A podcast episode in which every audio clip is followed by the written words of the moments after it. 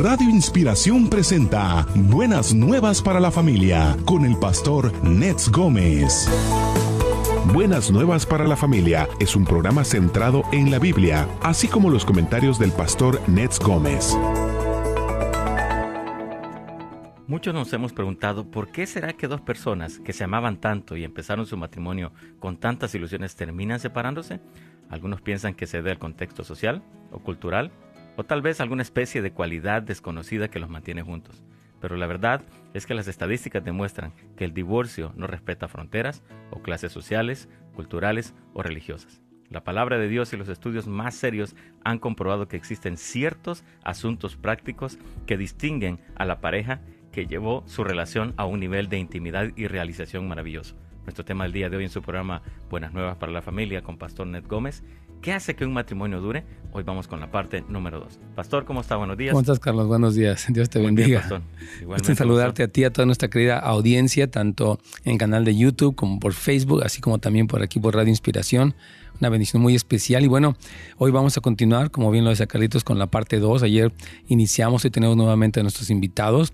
Y bueno, para muchas personas, hermanos, la, la, relación matrimonial se ha vuelto como un misterio, ¿verdad? No encuentran la manera de hacerla funcionar. Utilizan ciertas estrategias o métodos que en vez de mejorar su relación la empeoran. A veces se enojan, se dejan de hablar, a veces se manipulan, a veces dejan que las cosas continúen así, no piden ayuda y como que no pueden encontrar cómo llevarse bien y cómo disfrutar de su pareja.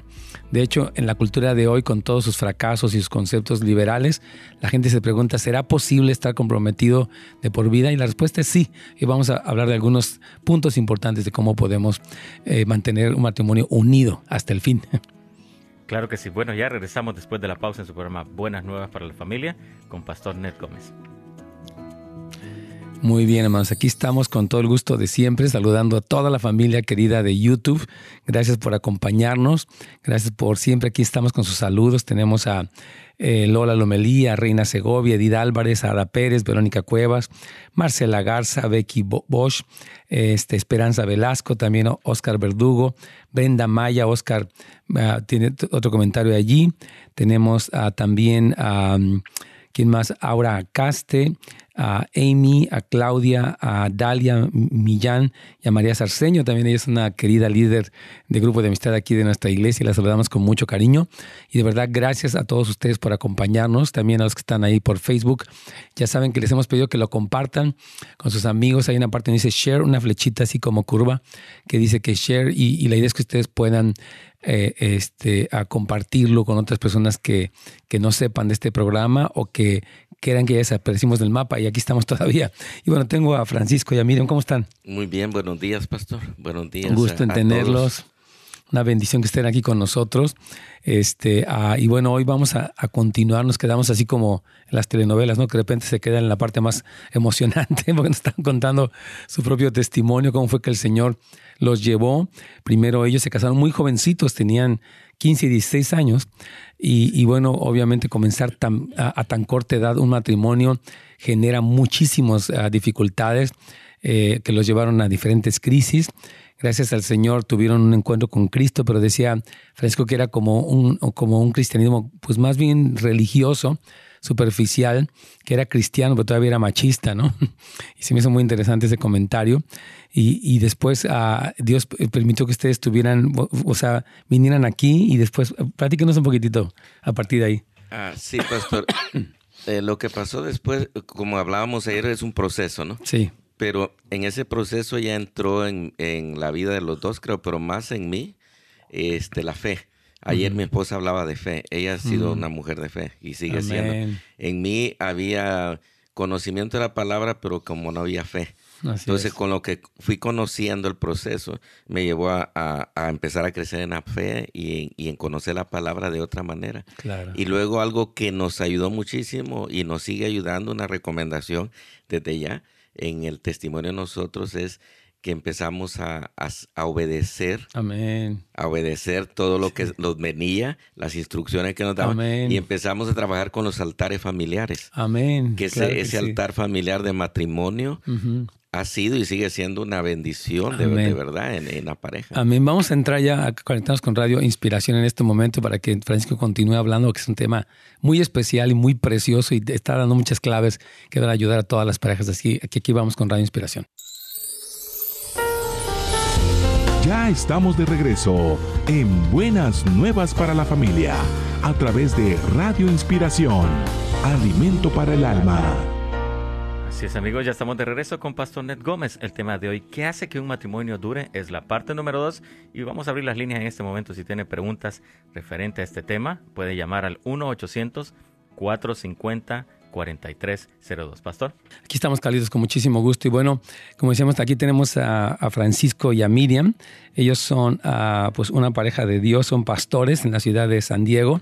Ellos son parte del liderazgo de aquí de Houses of Light. El Señor ah, los llevó para allá y ahí están sirviendo al Señor de una manera muy preciosa. Y bueno, a su iglesia se llama Misión Vida Abundante. Se encuentra ahí en el 6512 El Cajón Boulevard en San Diego y ahí están sirviendo al Señor. Y bueno, ayer comenzamos su testimonio y ahorita fuera del aire estamos comentando cómo es que pues ellos comienzan su, matrimonio muy jóvenes, ya lo decíamos, después ah, pues hay crisis producto de todo esto, después tienen un encuentro con Cristo pero había un cristianismo un poco superficial, después Dios los lleva, eh, gracias a Dios, bueno, los trae aquí con, con nosotros.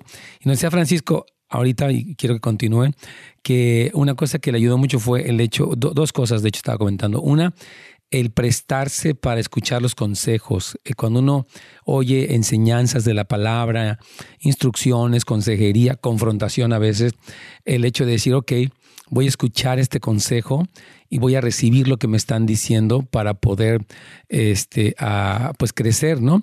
Y también él habla de, los altares eh, familiares o los altares como, como matrimonio. Y yo creo que sí, sí es importante puntualizar la disponibilidad de las personas. personas que van a tener un matrimonio duradero son personas que aprenden a escuchar. Eh, cuando nosotros nos volvemos herméticos, negativos, tenemos orgullo o amargura, nosotros impedimos que el consejo de Dios nos sane.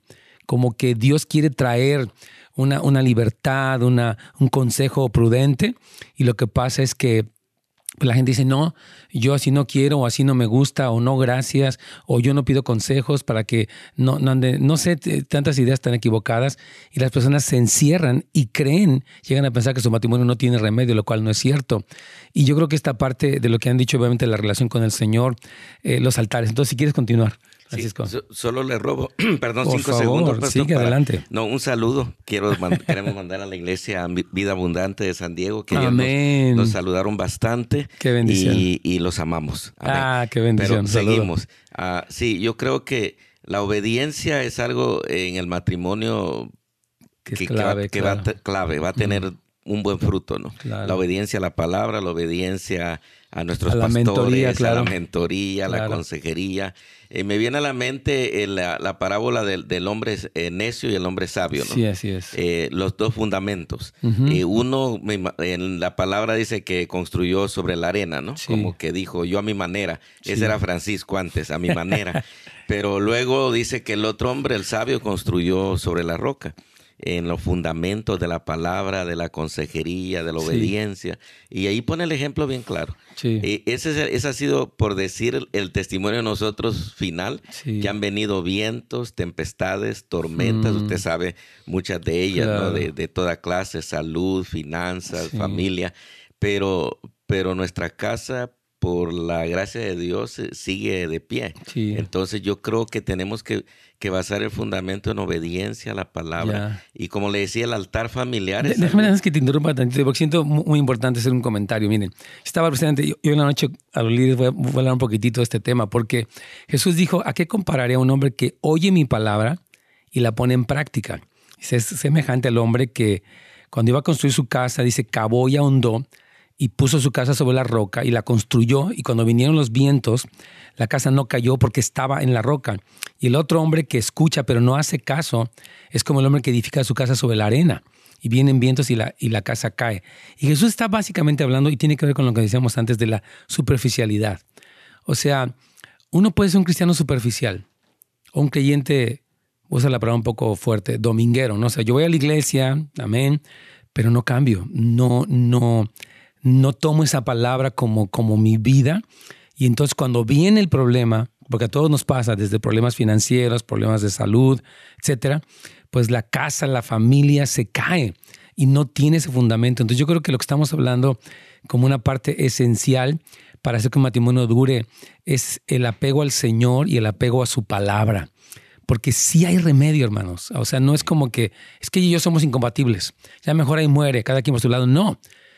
Todos, yo creo que de alguna forma u otra somos incompatibles, pero Cristo reina en nuestros corazones y Cristo nos alinea y nos une aunque seamos tan diferentes, diferentes trasfondos, culturas, idiomas o lo que sea, el Señor sí hace la obra, porque eh, siempre lo hemos dicho en los seminarios, ¿no? Que donde hay dos reinos hay guerra, pero donde hay un solo rey hay paz. O sea, si está el reino de la mujer contra el reino del hombre, de que yo aquí mando, o tú mandas, o yo controlo, tú controlas, pues va a haber una guerra. Pero cuando Cristo es el rey de los dos, entonces va a haber paz, va a haber esa victoria sobre las cosas. Yo creo que es más muy importante. Vamos a los dos altares familiares. Sí, yo, yo creo, pastor, eh, eso nos ha dado mucho crecimiento a nosotros dos. Y aún en los altares familiares eh, presentamos nuestras debilidades. Así porque en el matrimonio hay fortalezas y hay debilidades, ¿no? Y yo antes veía mucho las debilidades de mi esposa, no sus fortalezas. Entonces yo acusaba, la acusaba con sus debilidades, que tú nunca, tú eres así. Tú, igual, era recíproco. Pero eh, eh, en la entrega, eh, como Romanos 12, 1, ¿no? Dice que presentemos nuestros, nuestros cuerpos y sacrificio vivo, claro. creo nuestras debilidades, nosotros dos seguimos allá haciendo nuestro altar familiar diario para que este matrimonio llegue a, la eternidad. Platícanos un poco, Miriam, a ver, porque tal vez unas personas oyen la palabra altar familiar y tal vez piensan que es, pones un nichito ahí en la esquina de la sala, pero, pero ¿qué sería? ¿Cómo es un altar familiar y cuál ha sido tu, experiencia en este aspecto específicamente? Mi experiencia personal ha sido de que el matrimonio sí, ah, cuando entramos en obediencia, se alcanzan muchas cosas. A través, uh, yo, yo he creído siempre en lo que dice Romanos 8:15. Mm. Dice que eh, Él no ha querido que nosotros caminemos en esclavitud, sino que en cambio nos ha dado el Espíritu Santo para que vayamos a Él y clamemos y vayamos a Él y aprendamos a decirle, Abba Padre. Amén. Es algo que ha nacido de los altares familiares. Qué bendición. Ha, nacido de nuestra intimidad con Dios. Y yo creo de que eh, es bien importante cuando pensamos que esto no se trata de nosotros, se trata de Dios. El matrimonio tiene que ser preparado para esperar la venida de Cristo. Claro. ¿Y cómo, cómo nos vamos a preparar?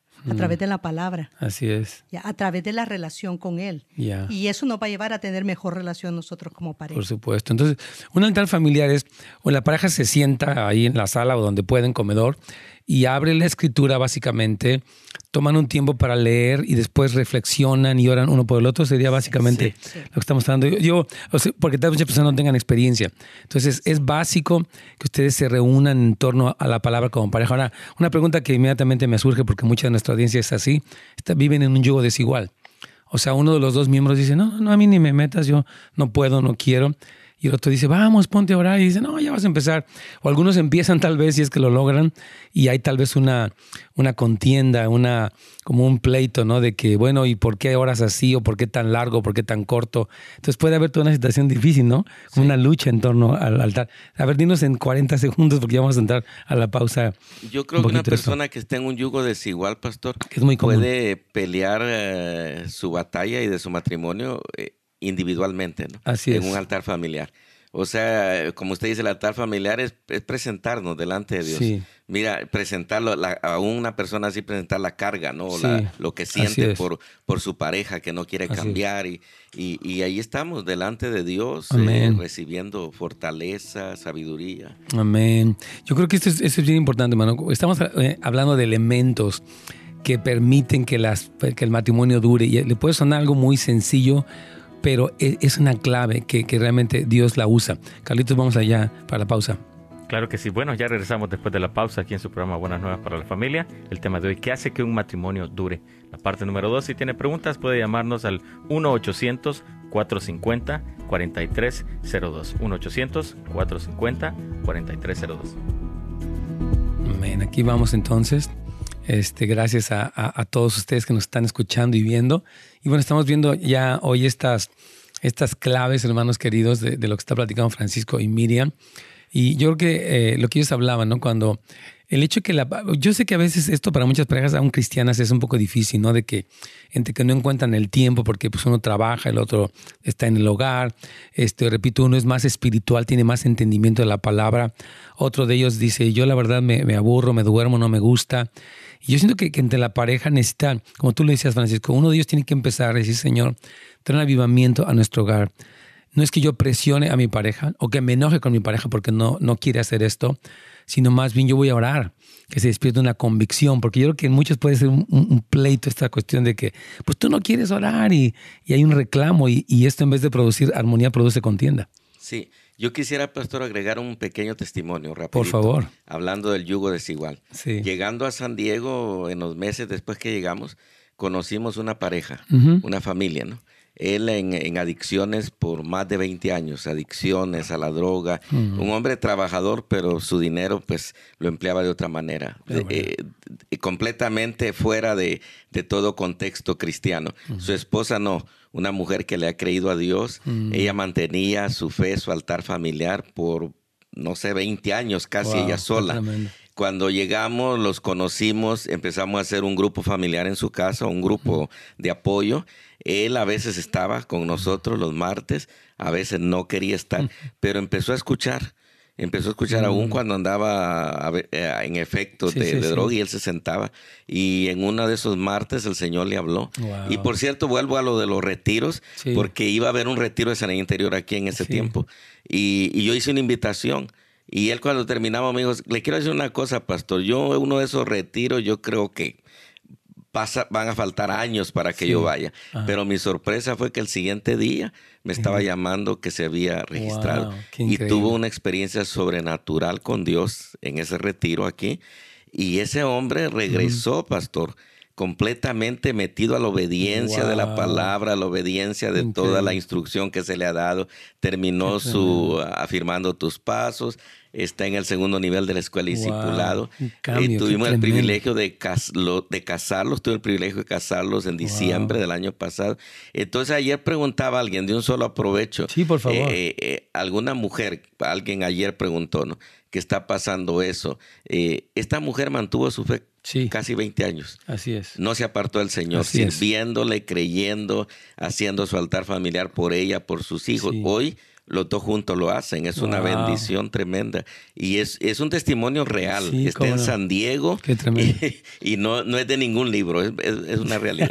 Sí, a mí me encanta porque de hecho ayer Miriam mencionaba la parte de, profetizar, la parte de, de, orar. Y yo creo que esto, esto es importante. La palabra profetizar tal vez a, la, a nuestra audiencia le suena un poco raro de profetizar, pues cómo le hago, me pongo en un trance o llamo, eh, porque yo creo que es simplemente declarar la palabra de Dios sobre los nuestros, ¿no? Porque a veces uno tiende tal vez a quejarse. Mira, háblanos, si quieres un minutito, ¿qué es esto de profetizar? Porque aquí este testimonio es una demostración de una mujer que se mantuvo en la fe y ahora su esposo está en el Señor y juntos están siguiendo al Señor. Sí, yo he creído lo que dice Jeremías 1.5. Yo te formé, yo, yo, te entretejí, yo te puse en el vientre de tu madre y te di por profeta. Yo creo que el, papel a desarrollar como, principal como profeta es en mi casa. Amén. Aun cuando se ve que todo está caído, a través de la palabra se va a levantar. Así es. A través de la fe se, va, se va, a restaurar. Amén. Muchos, muchos padres llegan tiempos en que no podemos frustrar de ver la condición que no cambia. Vamos a reconectarnos, me parece, con Radio Inspiración en unos segundos más, perdón que te interrumpa. Y ahorita con mucho gusto vamos a seguir porque está muy bueno lo que está diciendo Miriam. Aquí vamos, hermanos queridos, con Radio Inspiración. Ya estamos de regreso en Buenas Nuevas para la Familia a través de Radio Inspiración, Alimento para el Alma amigos, ya estamos de regreso con Pastor Ned Gómez, sus invitados de hoy, Pastor Francisco y Miriam García, y el tema de hoy, ¿qué hace que un matrimonio dure? Parte número 2. Si tiene preguntas, el día de hoy puede llamarnos al 1 800 450 4302, Pastor. Claro que sí, aquí estamos con tantas cosas. ¿Sabes cuando tenemos un tema, Carlos, es tan difícil porque tenemos algunas ideas que están surgiendo, más aparte de los testimonios, más aparte de las preguntas, y esto nos hace a veces un poco complicado tener una secuencia de, del tema. Pero algo que nos estaban hablando, quiero retomar un poco lo que han dicho a Francisco y Miriam, y ahorita lo, lo dijeron fuera del aire también. Y tengo una pregunta aquí que es muy interesante, que sí quisiera que la respondiéramos.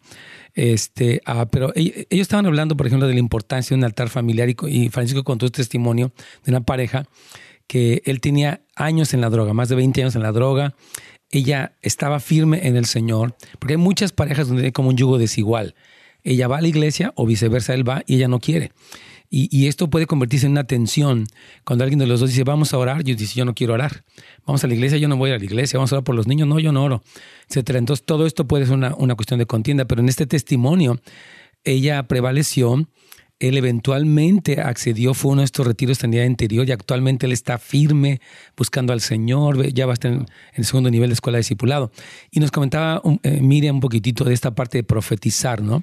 La verdad, profetizar no es nada místico ni mágico, es una declarar la palabra de Dios. Y decía Miriam algo muy sabio, que es algo que en nuestro primer lugar donde profetizamos, o declaramos la palabra de Dios es en nuestra casa. Porque tenemos una tendencia ¿no? a criticarnos. Mira cómo es y mira cómo es ella, qué mal está y no entiende y no quiere.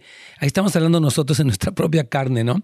Pero decimos, Señor, tú dices en, en tus palabras, como Salmo 127, 128, que si yo me deleito en ti, que si yo me deleito en tu palabra, mi familia te va a servir, que mis hijos van a ser bienaventurados, que van a ser esas flechas que van directo a la voluntad de Dios. Entonces yo creo que te estás refiriendo a eso, Miriam. Sí, amén. Amén, excelente. ¿Quieres añadir algo más en, ese punto? No, solamente quiero decirle a la audiencia, especialmente a la mujer, que si tú estás viendo en tu casa de verdad que tu esposo no quiere, si lo ves eh, decaído, si lo ves ah, que ha perdido sus fuerzas, vete a la palabra mujer y, agarra una promesa y declárala declárala al aire. ¿Sabes por qué? Porque primero, si te llega la promesa, es porque Dios te la está enviando. De verdad tómala y declárala. Y a través de tu fe, esos huesos van a cobrar vida. Amén, tremendo.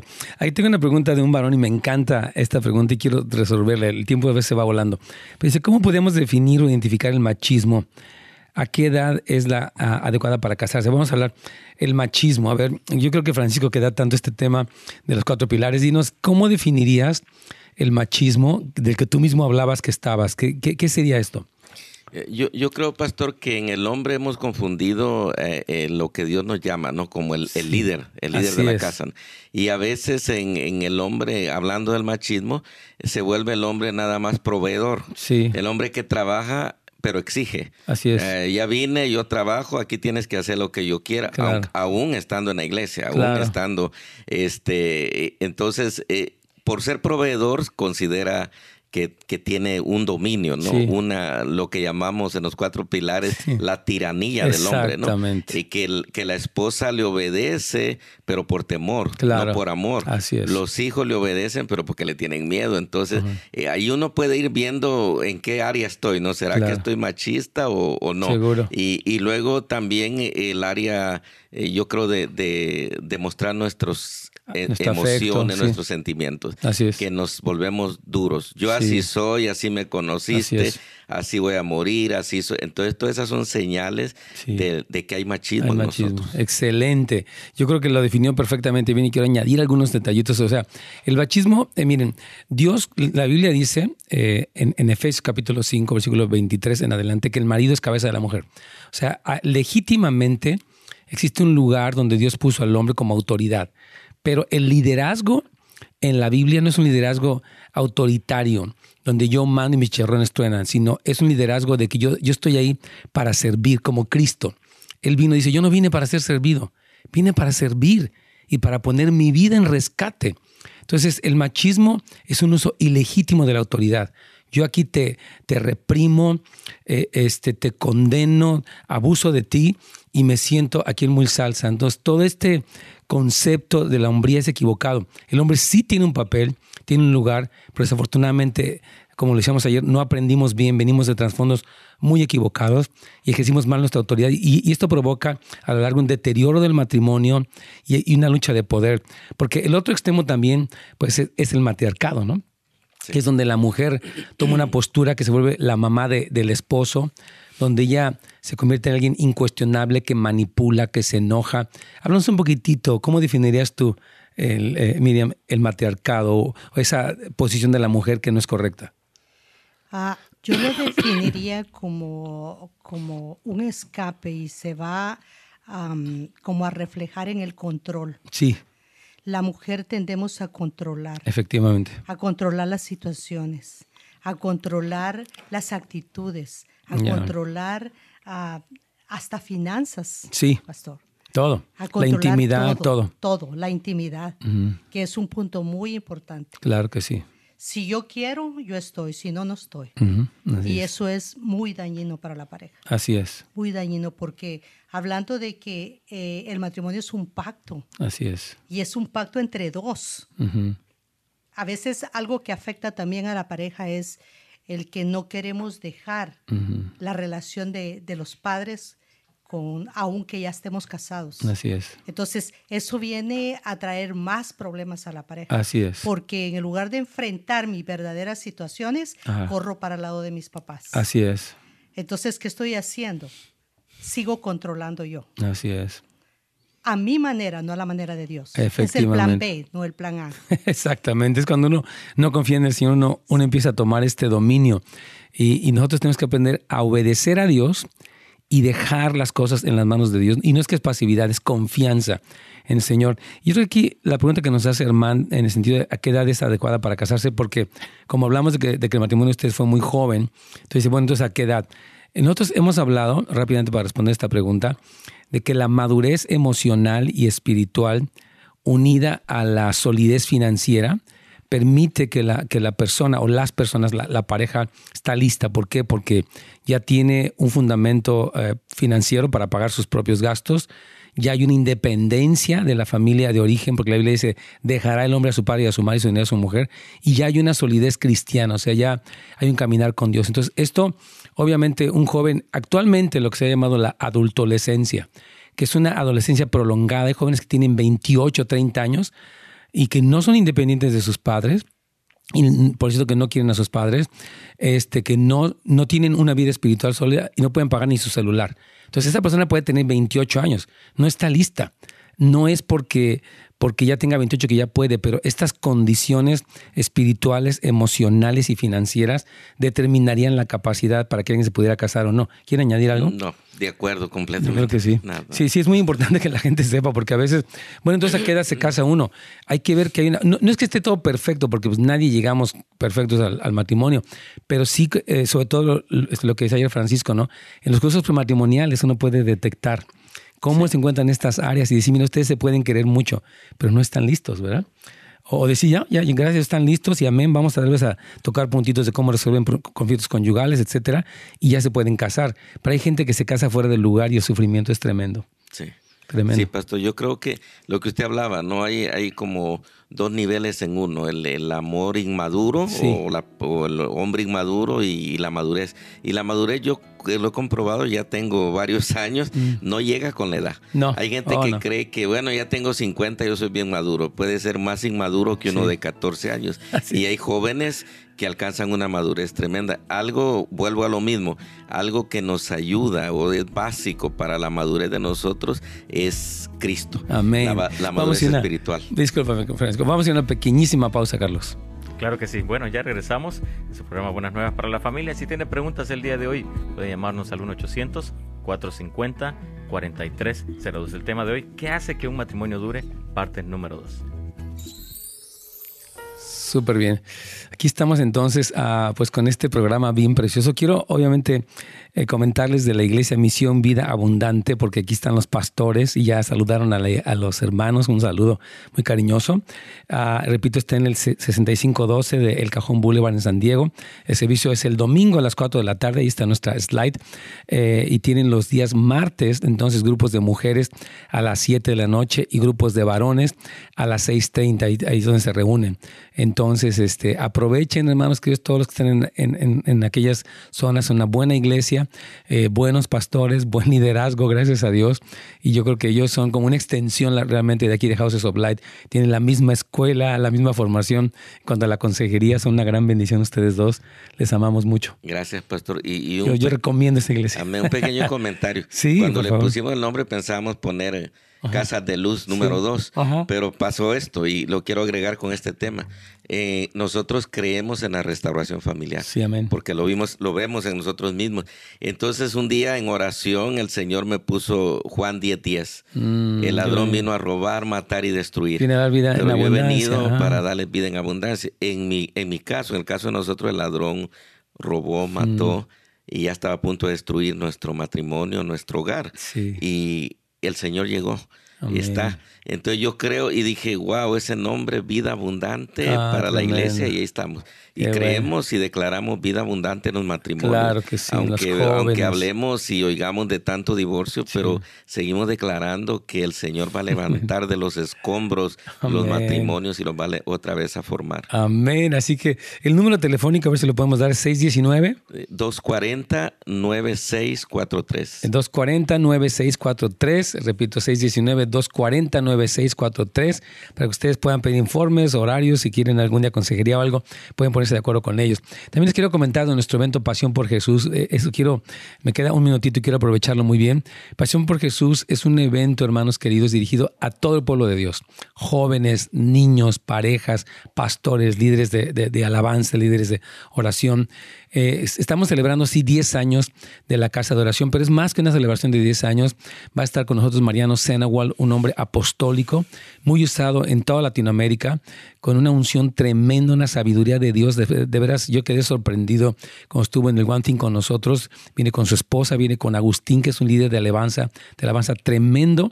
Van a ser tiempos muy poderosos. Va a estar Benjamín Núñez, un hombre que Dios ha usado poderosamente en la enseñanza, ustedes lo conocen.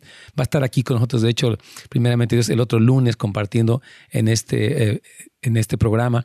Y va a estar también Gabriel, su esposita, que es una joven muy ungida, en inglés muy poderoso lo que ella tiene. Y obviamente va a estar su servidor, el equipo de N-Hope, que son tremendos. Entonces, por favor, ahí les dejo el número o el... Ahí está, ahora sí, en posición el, el website www.nhop.la para que usted pueda registrarse. Ya, ya estamos regresando con Radio Inspiración y con mucho gusto seguimos en el programa. Continuamos con buenas nuevas para la familia con el pastor Nets Gómez, aquí en Radio Inspiración, Alimento para el Alma. Sí, amigos, ya estamos de regreso. El tema de hoy, ¿qué hace que un matrimonio dure parte número 2? Queremos recordarle que este programa se retransmite el día de hoy a las 8 de la noche aquí en Radio Inspiración. Y si tiene preguntas referentes a este tema, usted puede llamarnos al 1-800-450. 4302. Pastor. Muy bien, aquí tengo una pregunta, mi querido Francisco y Miriam, que me gustaría, suerte vamos a seguir con algunos puntos más.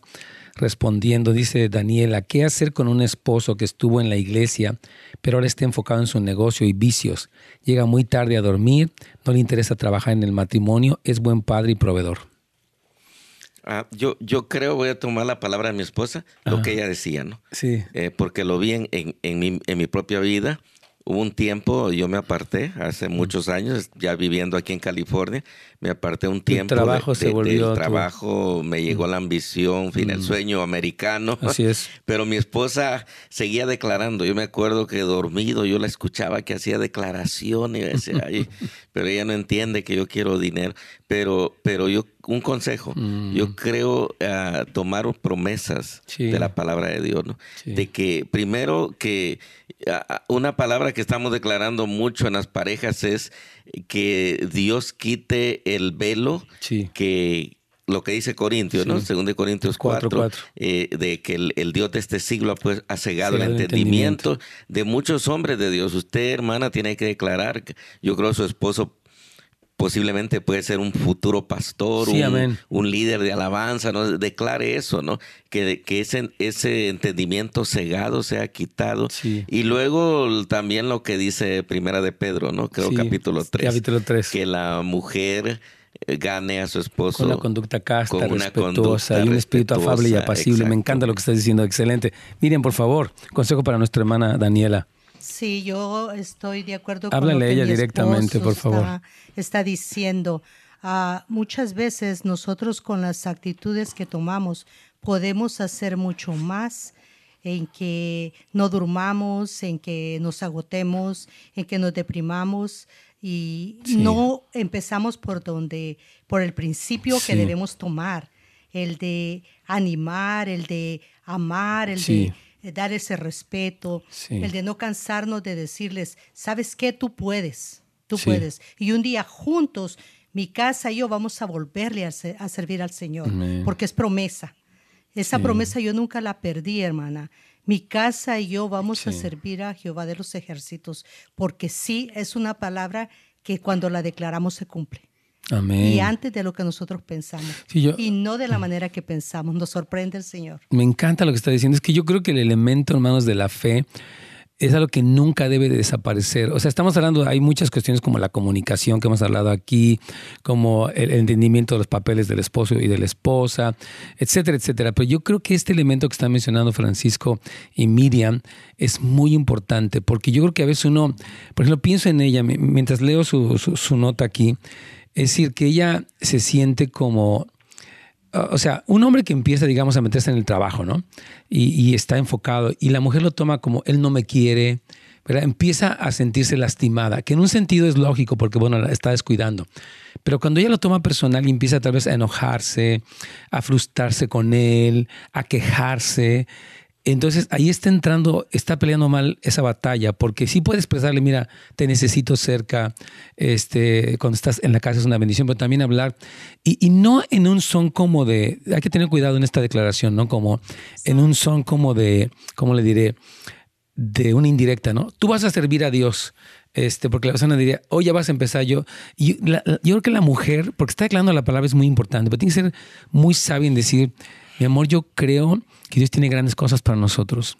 Yo creo que, Dios tiene un, llamado para ti bien precioso y no te quiero presionar, pero sé que Dios va a hacer cosas buenas. Esa mujer que sabe, porque si la mujer está frustrada y toma una promesa como una indirecta, ¿no? Eh, ahí yo creo que hay que tener cuidado porque puede sonar como que ya va a empezar ella con su rollo. Entonces, yo les pido a las mujeres y especialmente a nuestra hermana Daniela que si empiece a utilizar la fe, la palabra, guiada, porque dice la Biblia en, en, Proverbios 31, cuando habla de la mujer virtuosa, dice que la ley de la clemencia está en su boca. Hay, una, hay una palabra en las mujeres, hermanas, que es tan preciosa. Yo a veces, yo les digo que, que, mi esposa tiene una habilidad para animarme, digo, como me conoce, la verdad, de repente dice unas palabras que me, me, levanta como que, digo, ah, las mujeres son eso, las mujeres son muy inteligentes y conocen a sus esposos y saben que una palabra lo puede ah, o lastimar o lo puede levantar. ¿No?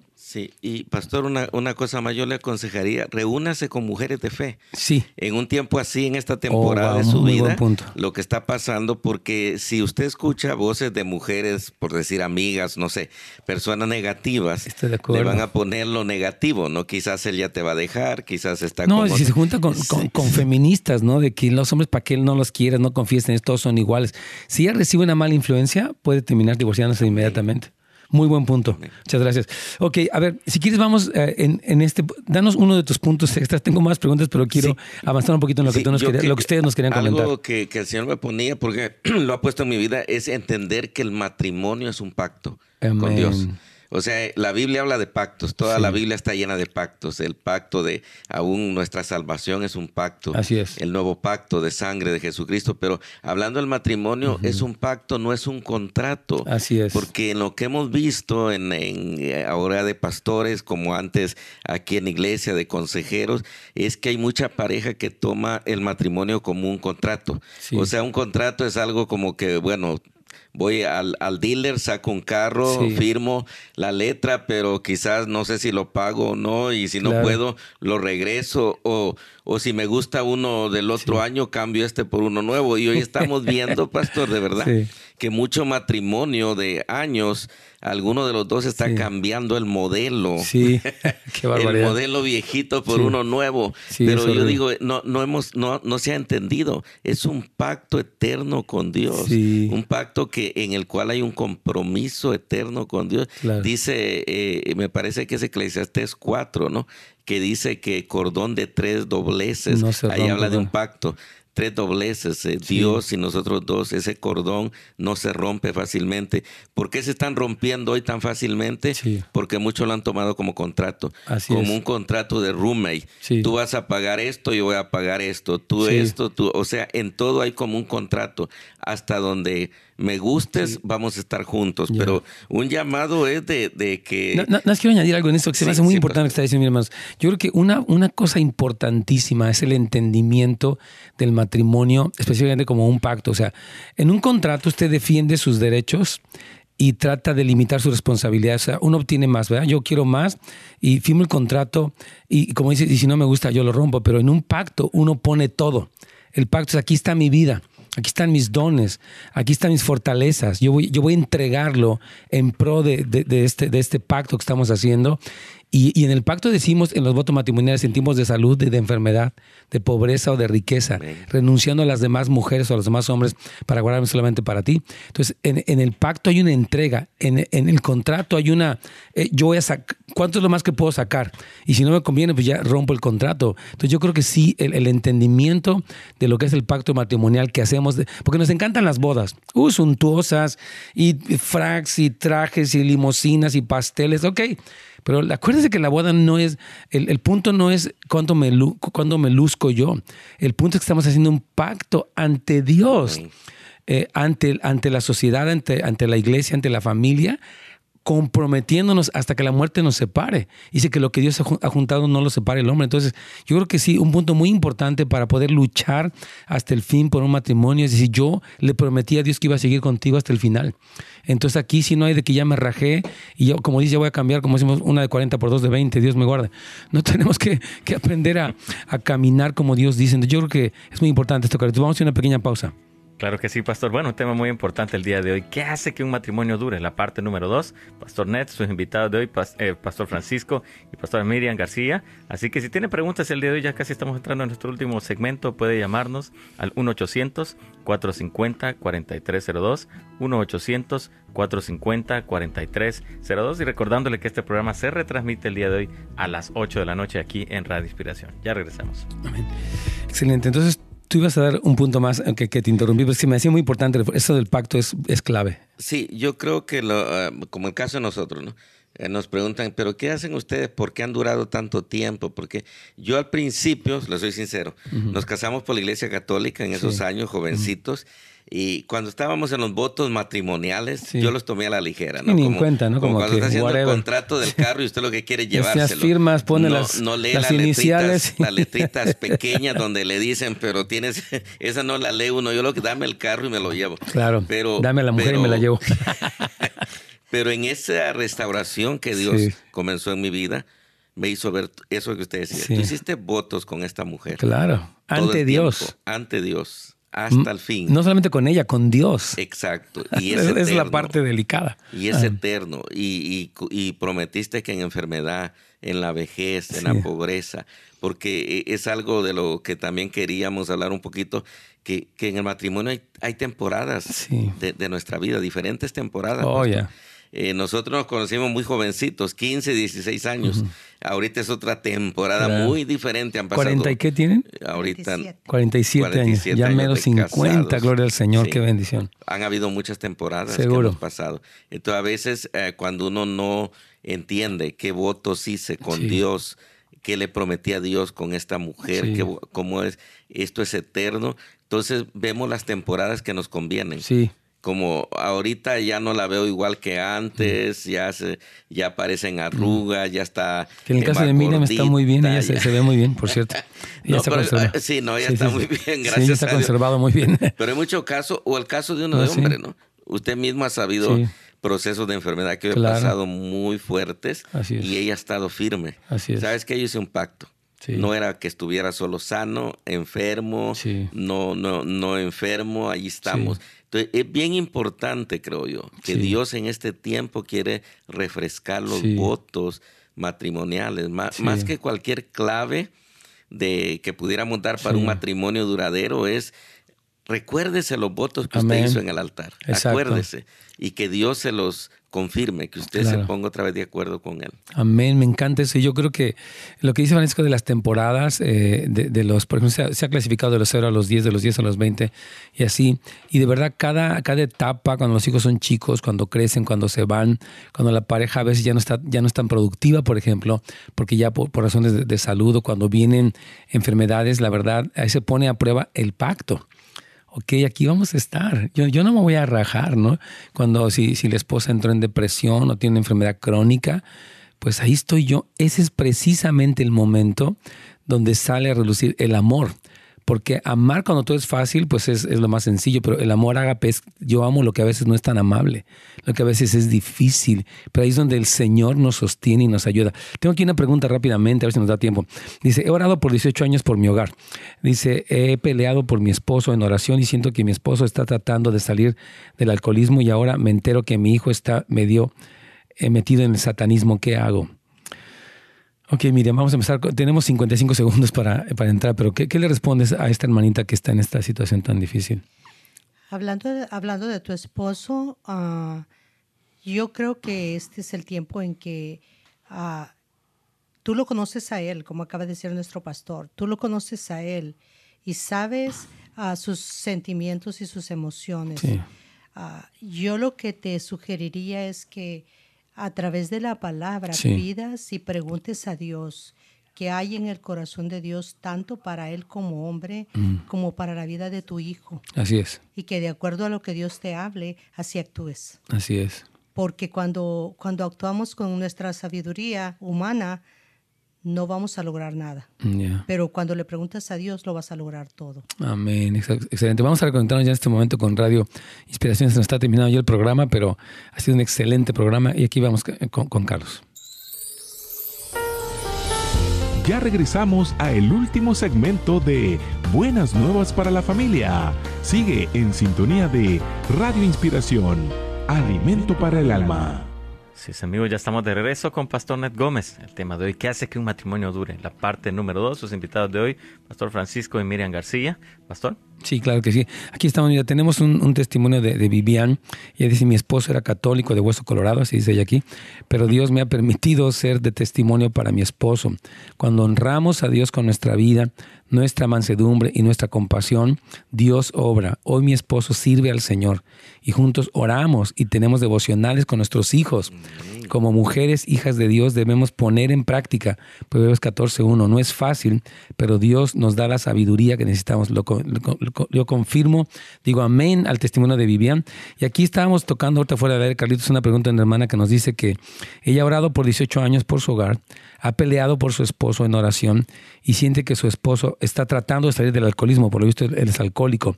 Y ahora dice que se acaba de enterar que su hijo está metido en el satanismo y Miriam le decía que es importante que ella sea sensible mientras ella está orando a lo que Dios le dice para saber cómo responder. Pero yo quiero animarla, hermana María, de que usted, mientras vea que arrecia más la lucha, este muchacho está jugando con satanismo, eh, usted no pierde la fe. Dice la Biblia en Lucas 18.1 que nos enseñó Jesucristo eh, una parábola sobre la necesidad de orar siempre y no desmayar. O sea, que usted continúe orando, ayunando, lo que vamos hoy, declarando las promesas de Dios, este, porque Dios lo, Dios lo hace. De hecho, Marcela, yo creo que es un testimonio de alguien que se había alejado del Señor y, finalmente, pues ella, lo hemos tenido aquí, ella sirve a Dios con su esposo, tiene un ministerio tremendo, One Voice uh, Students Mission, y yo creo que uh, sería eso, ¿no? Que ella prevaleciera, aunque el hijo está dando este tipo de, de, señas, ¿no? Que está en el satanismo. Sí, porque como acabamos de hablar, uh, Juan 10.10. Sí el enemigo ya robó, ya mató, pero no ha destruido. Así es. Entonces, ah, yo creo que es el tiempo, mujer, de que sí ah, creas lo que Dios te ha dicho. Amén. Satanás es un, mentiroso. Así es. Pero tenemos a un Dios veraz. Él ha mm. dicho y se va a hacer como Dios dice. Amén. Tú eres una mujer de fe, y de acuerdo a tu fe va a ser hecho. Así es. Wow, qué tremendo. Ok, Francisco, a ver, ¿tienes algún otro punto? Yo estamos, nos quedan cinco minutos de programa, eh, pero si quieres incluir algo más. Hay un versículo que no, no lo traje aquí, pero Malaquía 2, sí, 15 y 16. Ah, Ese versículo me encanta y lo aprendí en este proceso de matrimonio aquí. Eh, lo aprendí de el, el pacto, habla del pacto, ¿no? Acuérdate y, sobre todo habla de acordarnos de, Te lo voy a ver si gusta. Dice, no te hizo uno el Señor con tu esposa en cuerpo y espíritu, ustedes son de Él. ¿Y qué es lo que quiere, qué es lo que Él quiere, lo que Dios quiere? De esa unión quiere hijos que vivan para Dios. Por eso guarda tu corazón y permanece fiel a la esposa de tu juventud, pues yo odio el divorcio, dice el Señor Dios de Israel. Divorciarte de tu esposa es abrumarla de crueldad, dice el Señor de los ejércitos celestiales. Por eso guarda tu corazón y no le seas infiel a tu esposa. ¡Wow! ¡Qué palabras! Amén. Y yo creo, pastor, con la pregunta que, que, hacía anterior esta hermana, eh, hay una guerra, porque Dios dice, yo te he dado esos hijos porque los quiero para mí pero Satanás está peleando nuestros hijos. Así es. O, o los hijos de ustedes. Esta generación está siendo bien peleada. Eh, hablando de la palabra profética, el domingo tuvimos a, a, a Amanda, en la iglesia, estuvo enseñando, predicando y en plática privada con ella hablábamos del matrimonio un poquito y ella me decía que en el matrimonio hay ya una declaración profética de Dios desde el principio, Efesios 5, cuando él declara el marido es cabeza de la mujer y el amor del hombre por la mujer como Cristo a su iglesia. Y me dice, entonces esa palabra profética el diablo la está peleando oh, para que no se cumpla. Yo la, yo mi, mi palabra, un consejo último para esta hermana es es pelear la batalla de su hijo, o sea, en ayuno, en oración, en, en, la palabra. Amén. Tengo una llamada aquí de nuestra hermana Marta para tomarla, porque se nos está acabando el tiempo. Hermana Marta, bienvenida para el programa. Por favor, díganos cuál es su pregunta para poderla atender. Estamos ya casi al final, pero le agradecemos que nos pregunte directamente. Sí, amén, hermano. Este, nada más, ah, tengo un hermano que está en México, él no es creyente, y, y, yo confía, ¿verdad?, decirle que, que, él se casara, ¿no? Sí la que tiene de mujer, pero tiene que divorciarse ella primera de, primero del, del marido que tuvo antes. Claro. Y yo les digo, yo los apoyo eh, económicamente, le digo, para que se divorcien y es mejor, le digo, estar casados. Pero ellos dicen que ellos así están bien. Yo, digo, entonces... Yo, quisiera decirle algo, hermana, perdón que le interrumpa. Es que antes que pedirle peras al olmo, tiene que ser olmo. O sea, el que ellos se casen porque están viviendo en fornicación, su primera necesidad es que tengan a Cristo, porque usted no puede pedirles un fruto de cristiano a alguien que no es cristiano. El hecho de que estén viviendo en fornicación, pues habla que no conocen al Señor. Entonces yo creo que, o sea, yo la felicito porque los quiere financiar, pero más bien hay que ayunar para que tengan un encuentro con Cristo y de allí ya enderecen su matrimonio, porque ¿de qué les serviría casarse si no está el Señor? Dice la Biblia, si, si, si, Jehová no edifica la casa, en vano trabajan los que le edifican, Francisco. Amén. Sí, yo creo. Y otra cosa también, ah, hermana, ah, yo creo que muchas veces queremos lo mejor para nuestra familia, ¿no? En el caso de su hermano. Pero si hablando del matrimonio, también le quiero decir algo, es un acuerdo. Sí. Él tendría que estar de acuerdo en que esa pareja que él tiene, esa compañera, es la que va a estar con él, lo que hemos hablado, ¿no? En un pacto eterno. Yo sé que usted tiene buenos deseos para su hermano, pero lo primero es que él reconozca a Cristo sí, claro. y, y, ponerse de acuerdo con ella anhelamos cambiar nuestra manera de vivir, queremos vivir en la luz. Sí, porque no queremos que lo hagan como por presión de ella. Es que ella no lo paga para que no se sienta mal y no siga dando dinero. Podían pensarlo así, pero no, no es tanto. ¿Quieres añadir algo más, Miriam? Sí, yo creo que el, el matrimonio duradero, el que va a prevalecer, va a Cristo, de verdad, va, va a prevalecer por todos los tiempos. Así es. Y va a poder levantarse de cualquier situación, pero con Cristo en el corazón. Exactamente. Sin Cristo, no, hermana. Así es, hermana. ¿Quiere comentar algo? Tenemos unos segunditos para escuchar su, su respuesta, hermana Marta. Sí, entonces eh, estaba pensando, yo digo, pues entonces mejor orar para que ellos vengan a los pies del Señor Jesucristo, porque entonces cuando uno reflexiona y uno entiende que uno tiene que estar bien, ¿verdad? Con el Señor. Efectivamente, usted está hablando con mucha sabiduría. Es decir, que lo primero, porque a veces uno quiere, como, como dice que yo amo a mi, a mi hermano, o sea, y quiero que lo haga bien, pero el primer fundamento es que Cristo sea precisamente eso, el fundamento.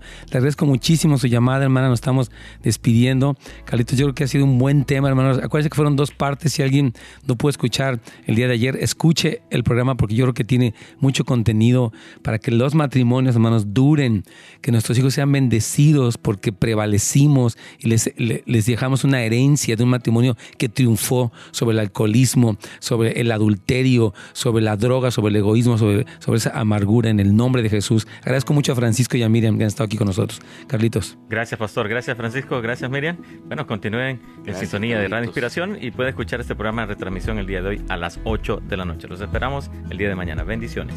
Excelente. Excelente, Francisco. Ah, y, miren, ya, ya estamos. ¿Cuál sería entonces? Yo quisiera que los dos dedicaran un, minuto o dos.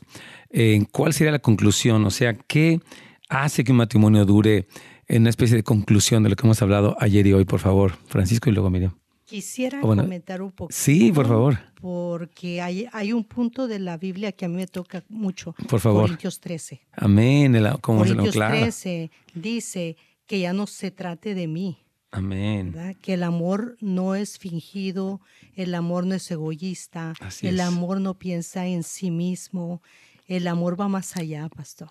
Completamente de acuerdo. Desde mi corazón, desde mis, desde mis emociones, yo pude haber tenido mucho dolor, pero el conocer el amor de Cristo para mí me da el amor para Él. No, claro, en 100%. difíciles de Él me duele, pastor. Claro cuando venimos en los tráficos y yo veo todas las dificultades que él pasa para llegar acá, o para levantarse, o para ir a las reuniones, estar en el servicio, dando una consejería, yo digo, este hombre vale oro. Amén. yo digo amén, yo digo lo mismo. Tremendo. Y yo creo que lo que dice a mí, voy a explicar, 1 Corintios 13 es el versículo o el capítulo donde Pablo dice que el amor, eh, dice, si yo tuviese lenguas humanas y angélicas, si no tengo amor, nada soy.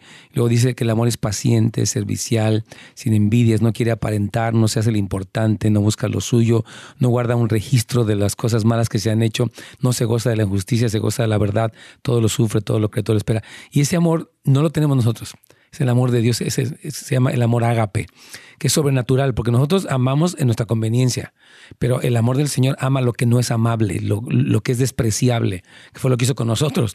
Entonces yo coincido muchísimo que una clave para poder hacer que el matrimonio dure es recibir el amor de Dios y entregarlo a la pareja, porque tú no puedes dar lo que no tienes. Francisco, tu conclusión. yo creo la conclusión, pastor, sería eh, pedir que se, que se desarrolle el espíritu de humildad en la pareja. Totalmente de acuerdo. Eh, eh, en, ese, en ese contexto del amor entra la humillación de la pareja. Y algo que estamos viendo y hemos visto todo el tiempo, y, y aún yo era así, ¿no?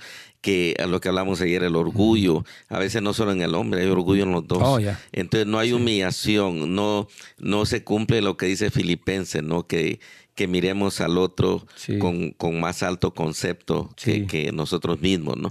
A veces eh, tenemos que humillarnos. Para mí el matrimonio es humillación, es. humildad, porque y, en esa humillación nos ponemos de acuerdo en muchas cosas. Mire, hemos visto, pastor, últimamente eh, que hay mucho desacuerdo en la crianza de los hijos, en, las, finanzas, está fuerte eso. Mucha mujer que dice, yo tengo mi propia cuenta de banco, no se la doy a él él no sabe manejarla y empieza, o sea, oh, no hay acuerdo, no hay acuerdo en, muchas cosas. Entonces, eh, cuando no hay acuerdo, yo creo que ahí no está prevaleciendo el amor de Dios. Le, abrimos la puerta al enemigo y entra la, lo que está pasando, la destrucción, porque el acuerdo no ha existido. Pero yo creo, yo, yo lo he pensado, porque yo antes no estaba de acuerdo en muchas cosas con mi esposa.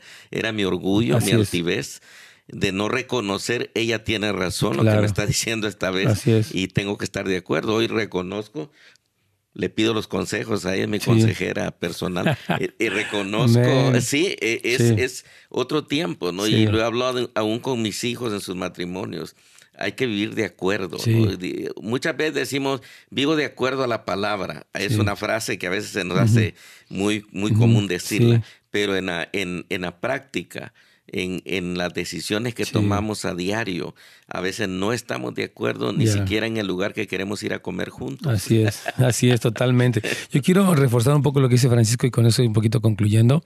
Y sería precisamente el asunto de que, o sea, en la medida en la que nosotros morimos a nosotros mismos, hermanos, a nuestro orgullo, a nuestras ideas, y dejamos que Dios sea el rey realmente. Porque yo, yo pienso mientras lo, escucho hablar en la persona que vive eh, ¿cómo le explicaré? Como, como un yugo desigual, ¿no? Porque dice, bueno, es que él es así, él es alcohólico, él es ah, egoísta, él se la pasa trabajando. Pero aquí el punto es que él está así ahora, tú sométete a Dios. Tú escucha a Dios, porque a veces te, te, enfocas, ¿no? Es que mira cómo es Él. Y en ese enfrascarnos en el error del otro, dejamos de ver nuestra propia parte, porque si Él está mal, tú te enfocas en lo que está mal, pero no cambias tú, entonces no hay lugar por donde el Señor eh, puede entrar. Entonces, cuando el Señor entra en ti, en cómo respondes tú, en cómo te dejas guiar tú por el Espíritu Santo, en cómo oras tú, Dios empieza a hacer una obra. Por eso, primera de Pedro 3 habla de una mujer que vive con un no cristiano Dice que tiene un espíritu afable y apacible, que es de grande estima delante del Señor, que tiene una conducta casta, o sea, limpia, una conducta respetuosa y que Dios va a ganar, que ese marido incrédulo va a venir a los pies de Cristo por el cambio de ella. Entonces yo, yo coincido mucho con lo que han dicho. Y bueno, hermanos, eh, yo creo que podemos seguir hablando muchísimo, eh, pero lo vamos a dejar aquí. Agradecemos muchísimo a, todos. Yo quiero dejar solamente dos cosas importantes. la Iglesia Misión Vida Abundante en la ciudad de San Diego, 619. 240-9643. 240, ya lo tengo ahí, 9643 en la pantalla. Gracias a Brian que lo puso. 1-619-240-9643. Y nuestro evento, eh, eh, Pasión por Jesús, hermanos. Yo les quiero recomendar, vengan. Si usted vive en Las Vegas, en Alaska, en Texas, en donde esté, les recomiendo que invierta este tiempo porque realmente Dios va a estar hablándonos, va a estar tocándonos poderosamente. Así que dejo el slide aquí para que vean los detalles y que nos acompañen, por favor, en este evento Pasión por Jesús 5, 6 y 7 de septiembre. Gracias a todos y que Dios nos los bendiga muchísimo.